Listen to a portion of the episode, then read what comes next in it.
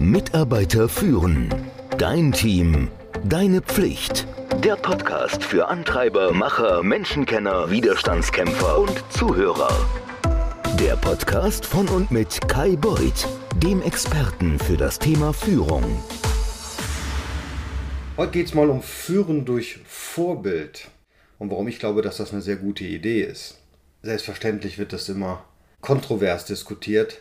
Ich habe auch schon gehört, dass Führen durch Vorbild überhaupt eine sehr, sehr schlechte Idee sei, denn indem du ja führst und ein Vorbild bist, das zur Nachahmung auffordert, bedeutet das, dass die Menschen um dich herum sich nicht entwickeln können. Das halte ich aber für ausgemachten Quatsch.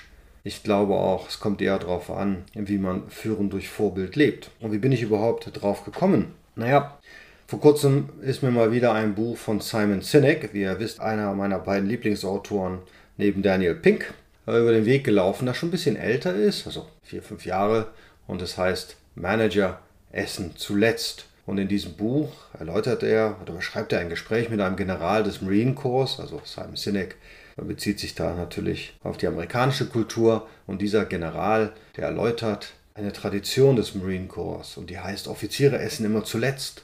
Und er meint, was in der Kantine symbolisch gemeint ist, das wird auf dem Schlachtfeld tot ernst, denn gute Führungskräfte, gute Anführer opfern ihren eigenen Komfort oder sogar ihr eigenes Leben zum Wohl derer, die ihnen unterstehen. Und da ist was Wahres dran. Und da klingelte es in meinem Kopf tatsächlich. Ich erinnerte mich noch an vor 30 Jahren, wenn wir, als ich noch bei der Bundeswehr war, geübt haben, dann war es tatsächlich so, dass nach Dienstgrad von unten nach oben im Felde sozusagen, also draußen im Gelände, man nannte das damals im Felde, zu essen bekam. Das heißt, der Dienstgrad höchste, in diesem Fall dann der Kompaniechef, der hat zum Schluss Essen bekommen und nicht als erstes.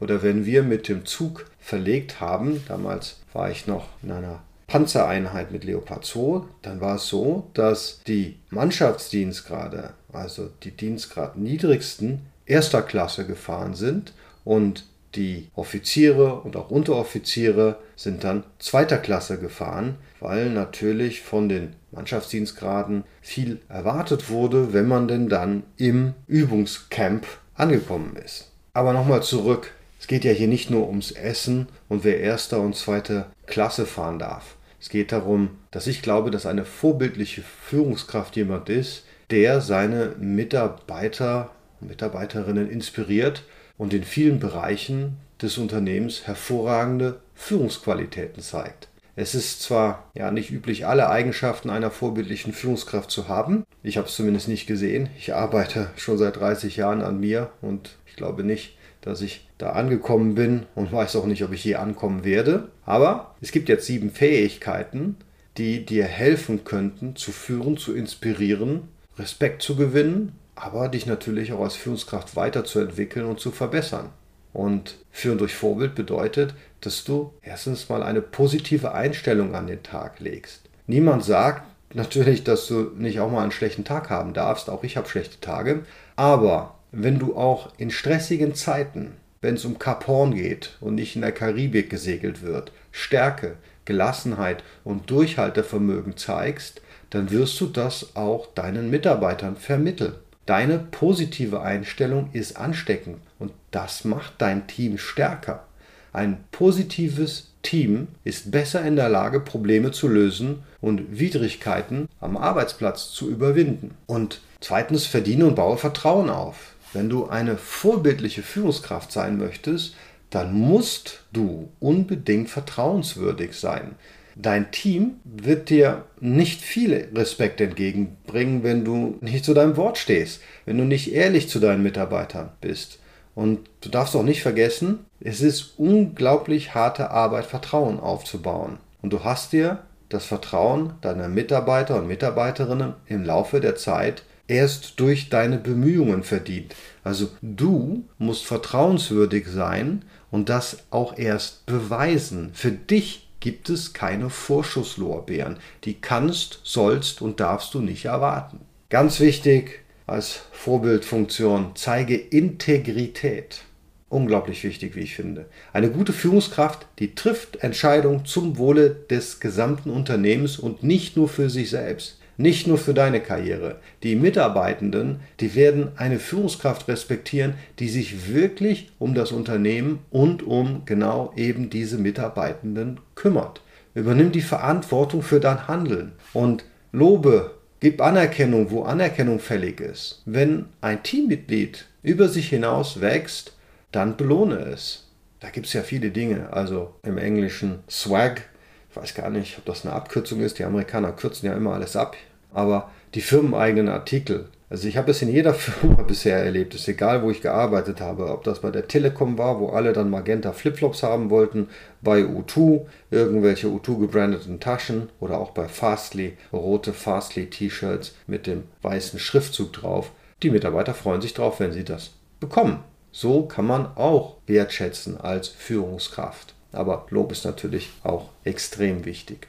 Führen und inspirieren als Vorbild. Ja, geh mit gutem Beispiel voran und deine Mitarbeiter werden dir folgen. Du motivierst immer dein Team und solltest es nach Möglichkeit nicht kritisieren. Versuch sie zu inspirieren, damit sie ihr volles Potenzial ausschöpfen. Ich muss zugeben, das ist ein Punkt, an dem ich schon all die Jahre mal arbeite. Das liegt vielleicht auch an der deutschen Mentalität hier. Das liegt daran, dass wir natürlich das Haar in der, in der Suppe suchen. Dass wir auch sagen, nicht geschimpft ist genug gelobt.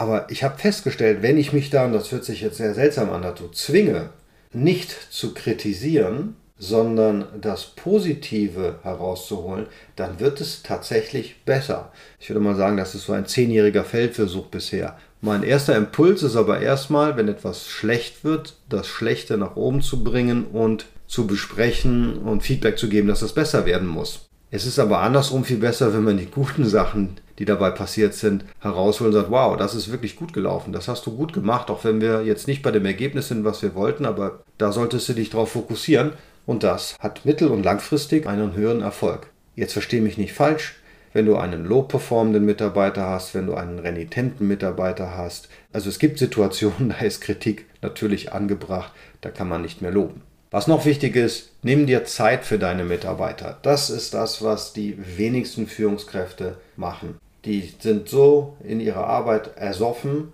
dass sie es nicht mehr schaffen, mal ein reguläres, normales, nicht projektbasiertes Gespräch mit ihren Mitarbeitern zu führen. Dabei ist effektive Kommunikation für den reibungslosen Ablauf in einem Unternehmen einfach unerlässlich. Du musst also immer ein offenes Ohr für die Sorgen und Fragen deiner Mitarbeitenden haben.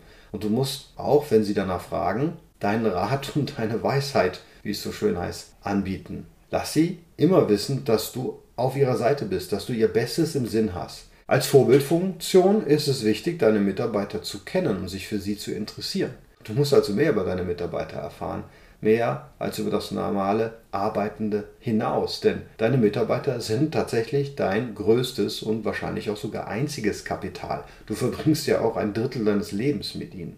Und die haben ja auch ein Leben außerhalb der Arbeit. Das ist wichtig zu wissen. Die haben Interessen, die haben Familie, die haben im Übrigen auch Probleme, die ihre Leistungen beeinträchtigen können. Man kann mal mit ihnen Mittagessen gehen. Man kann sie sogar nach der Arbeit kennenlernen. Man kann auch, wie es so schön neudeutsch heißt, Teambuildings machen. Etwas, was ich immer sehr empfehle, denn wenn sich alle besser kennen, gibt es mehr Vertrauen. Wenn alle sich mehr vertrauen, steigt die Leistung. Eine vorbildliche Führungskraft, die bietet immer Unterstützung an und ermutigt. Das hatten wir ja auch schon mal. Genau wie du einen schlechten Tag haben kannst, gibt es auch die Möglichkeit, dass dein Mitarbeiter einen schlechten Tag haben kann. Dann geht es darum, ihn, wie es so schön englisch heißt, einen Uplift zu machen. Mal einen Scherz, wenn du scherzen kannst. Wie gesagt, meine Scherze kommen nie besonders gut an. Und dann wird es schon besser. Das waren jetzt ungefähr sieben Punkte. Und wenn du all diese gerade aufgeführten Eigenschaften ja verinnerlichst und lebst, plus den achten, nämlich Führungskräfte essen zuletzt, ja, dann könnte aus dir relativ zügig eine vorbildliche Führungskraft werden. Und ich kann dir versprechen, das Arbeiten macht doch viel mehr Spaß. Wenn du dich weiter fortbilden möchtest zu diesem Thema, biete ich dir gerne an, Mitarbeiter führen Teil 1 oder Menschen führen Teil 1 und Menschen führen Teil 2, die ich in den Show Notes verlinken werde. In diesem Sinne, vorbildliches Führen. Ciao. Mitarbeiter führen. Dein Team. Deine Pflicht. Der Podcast für Antreiber, Macher, Menschenkenner, Widerstandskämpfer und Zuhörer. Der Podcast von und mit Kai Beuth, dem Experten für das Thema Führung.